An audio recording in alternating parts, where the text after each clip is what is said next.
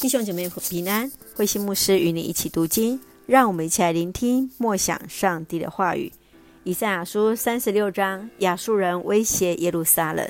以赛亚书三十六章第一节：西西家在位的第十四年，亚述皇帝西拿基立攻打犹大的设防城镇，加以占领。于是他命令他的大将率领大军，从拉吉到耶路撒冷。列阵在上池水沟旁，在通往漂布工厂的大道上，要西西家投降。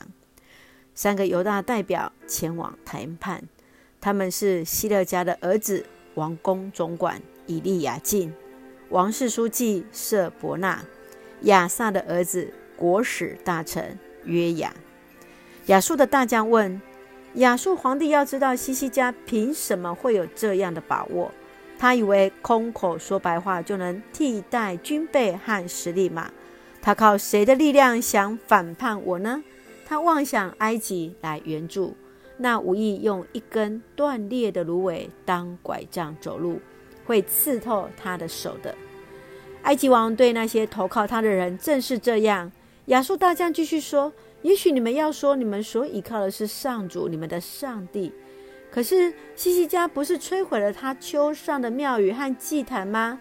他不是吩咐犹太和耶路撒冷人民只准在耶路撒冷的祭坛敬拜那位上主吗？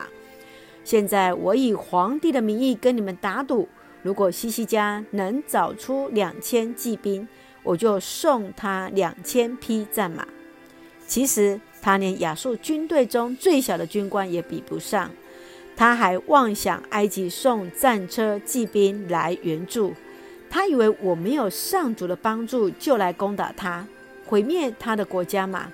上主亲自吩咐我来攻击他，并毁灭这国家。于是以利亚敬、舍伯纳和约雅对那大将说：“先生，请用亚兰语跟我们说话，我们听得懂，请不要用希伯来语。”因为城楼上的人民都在听。大将说：“你们以为皇帝只叫我对你们和你们的王说这些话吗？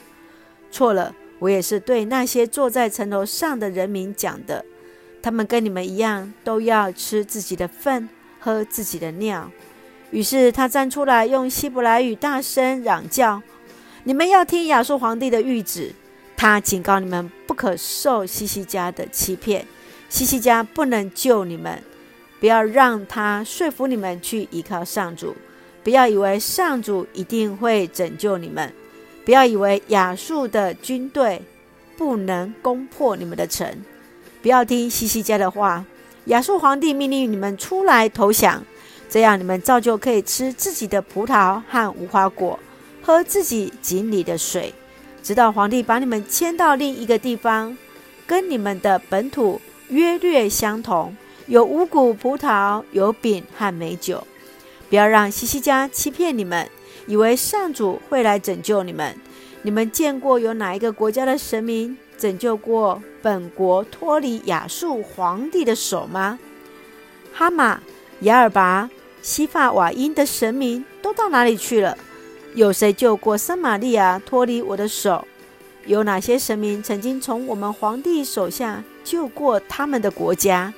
你们凭什么相信你们的上主会拯救耶路撒冷呢？人民都不作声，他们遵照西西家王的命令，一声不响，不回答他的话。于是王宫总管以利亚敬、王室书记瑟伯纳和国史大臣约雅，悲痛地撕裂衣服，回城把亚述大将的话。向西西家王报告，在以赛亚书三十六章到三十九章是论到以赛亚和西西家互动的历史的插曲。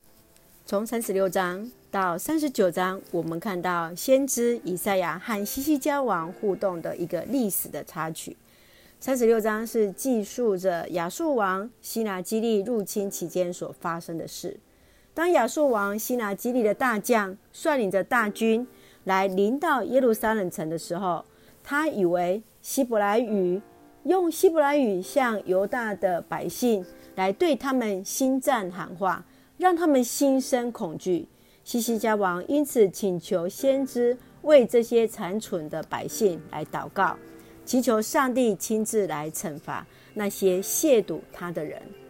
让我们一起来在这一段经文当中一起来思考，请我们一起来看第十节。你以为我没有上主的帮助，就来攻打你、毁灭你的国家吗？上主亲自吩咐我来攻击你，并毁灭你这个国家。亚述王西拿基利用希伯来语假借上帝的名来威胁他们，使人心生畏惧。上帝不容许人用他的名来威胁别人。你认为要如何去查验上帝真实的旨意呢？我们是不是更应当更加谨慎去面对所面对的一切？接续我们来看第二十一节，人民都不作声，他们遵照西西家王的命令，一声不响，不回答他的话。在信仰的这条道路上，面对恐吓威胁的时候，当艰辛依靠主，为恐吓威胁我们的人代祷，使我们一路可以与主同行。你可曾面对过恐吓跟威胁？当时你又是如何的去应对呢？愿上帝来帮助我们。即便当犹太人遇到亚述帝国这样来毁灭一个国家，甚至曾经强迫他们用通婚的方式，让他们没有办法再一次连接起来来反叛的时候，最终人民依然相信西西家的带领，而得到了上帝的赐福跟保护。愿上帝来恩待，让我们勇敢地依靠主来同行。让我们来看三十六章二十一节：人民都不作声，他们遵照西西家王的命令，一声不响，不回答他的话。愿主来帮助我们，让我们依靠上帝的话语而行。让我们一起用这段经文来祷告。亲爱的天父上帝，感谢你所赐美好的一切。当我们因自身软弱而在他人言语当中失去对主的信心时，求主差遣使者帮助我，再一次回转向你，坚定信靠你的救恩，恩待保守我们弟兄姐妹身体健壮，灵魂兴盛，在接受疫苗中一切平安，赐下平安喜乐，在我们所爱的台湾，我们的国家。感谢祷告，奉靠主耶稣圣名求，阿门。弟兄姐妹，愿主的平安与你同在，弟兄姐妹平安。